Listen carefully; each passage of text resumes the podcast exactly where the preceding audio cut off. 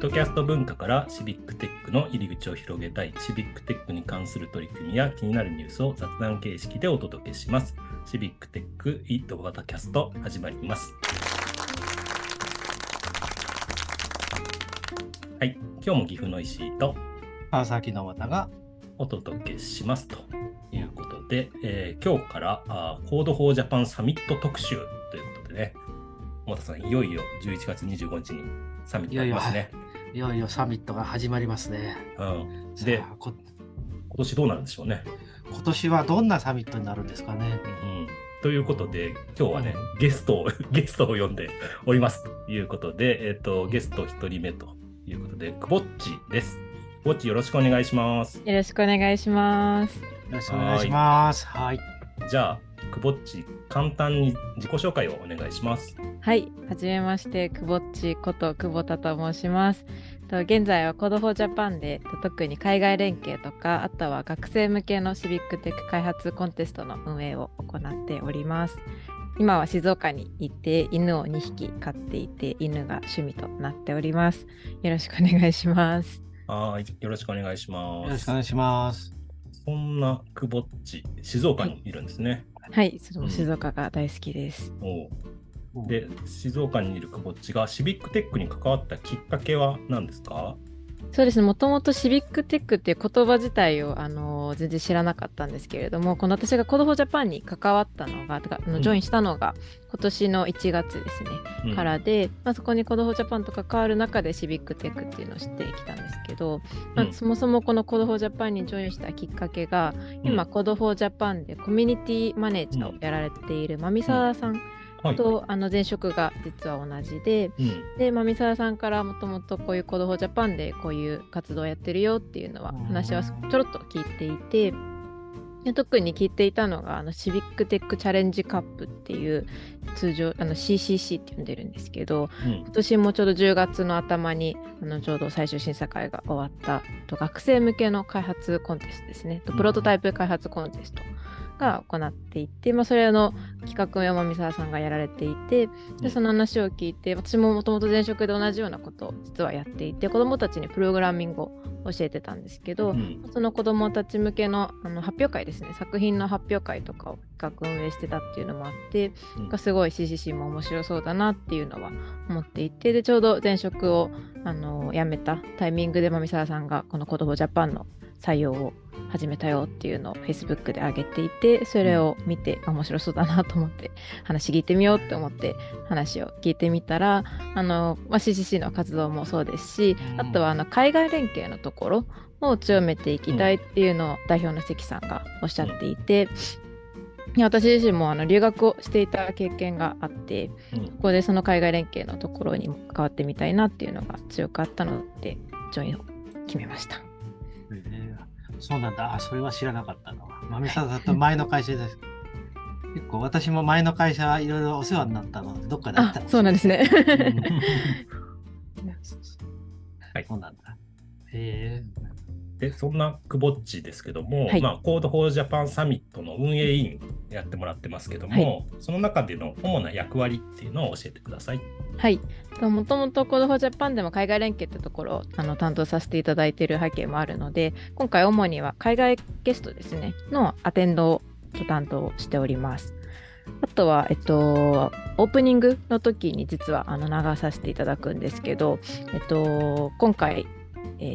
もともと台湾とか韓国とかのチームとはあの結構強いつながりがあったんですけどあんまりその他のあのアジア外の国のパートナー団体とはあの関わりがなかったっていうのもあって、まあ、せっかく Code for Japan が10周年っていうあのすごくいい区切りでもあるのでちょっと他の団体の人たちにも10周年だからインタビューさせてっていうのとコメントちょっとちょうだいっていうのを実はやっていて11、12カ国くらいからあのお祝いメッセージをもらってそちらの動画を作成するっていうのも担当しております。すごいですよね。もうすごいですね10周年間がたまらないですね。あの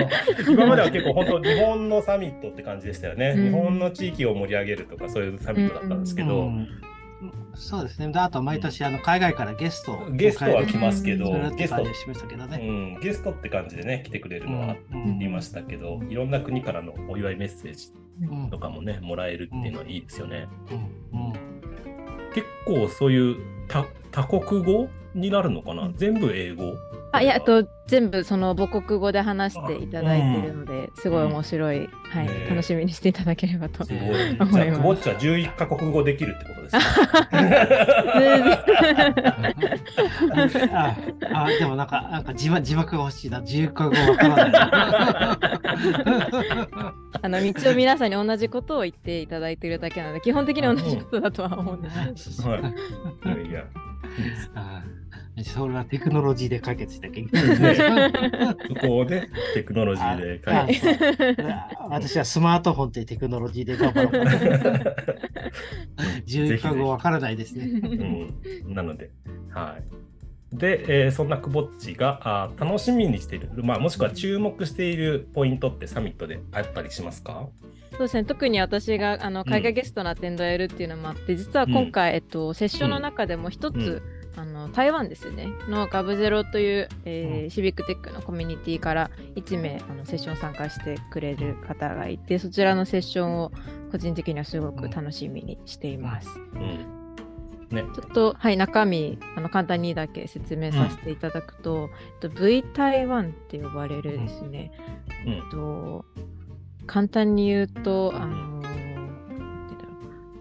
あとガブゼロが運営する合意形成のプラットフォームっていうのが実はあって、まあ、こちらがですねあの2014年のひまわり運動の時に始まった企画で、うん。であのこのプラットフォームさまざまなオープンソースのツールが使われてるっていうこともあって、まあ、それがどういったこの V1 台湾のコミュニティがどういった形であのうん。こういうのを作っていったのかとか、あとはあのオープン AI ですね。チャット GPT とか今多分あの流行りというか特に注目されているかなと思うんですけど、この OpenAI にもあのプロセス、この V 台湾がどういうふうにあの作られていったかっていうふうなのを共有したっていう事実もあって、まあ、それがどういうふうに行われたのかみたいなのをお話ししていただくっていうことで、まあ、特に台湾ってすごくこのシビックテックが盛り上がっている国の一つかなとは思うので、まあ、実際にその中にいるあのメンバーの一人からこういう話が聞けるっていうのはすごく私自身も楽しみにしております。ちなみに、ひまわり運動っていうのはどんな運動なんですか？石井さんがあいや、私もちょっとわかんないんですけど、まあ、じゃあ、どっかでググりましょう。ま あじゃあ、台湾のね、そう。うん。うん。シビックテック、主なシビックテック活動の一つだということですね。うん。ね、そうそう、うん。それでシビックテックの活動ってこと。うんまあ、あのセッション自体は英語でやられるっていうのをそうですね。私も聞いてて、はい。だから英語のお海外の方も、まあ、そのセッション聞いて面白いし、まあ、日本の方も聞いていただいて、うん。でえー後ほど質問会みたいなのもね用意してあるので、その中でまたコミュニケーション取ってもらって気になるところとかそういった事例の報告みたいな感じになると思うんでね。自分もちょっと楽しみですね。あれですか、あえっ、と、英語を話せない人のなんかサポートみたいなのはあるあるんですか？一応あの UD トークを今回あのセッションの中には入れるので、あの今回このセッション自体は英語で行われるんですけどもちろんあの日本語字幕もつけたりはするので英語がなかなかこう多分結構あの専門的な用語も多くなってきちゃうのかなと思うんですけど、しっかり。り UD トーク使って字幕は見れるようになっているので誰でも楽しめるかなとは思います。あ、そうですね。じゃあ、そこはあの英語がわからない人でもはい参加できますね。はいぜひぜひよかった。よかった。うん いやいや、小俣さんは英語は得意だとい私やは認識してるんですけど。いやいやそそんなそんなことないです。そんなことないですよ。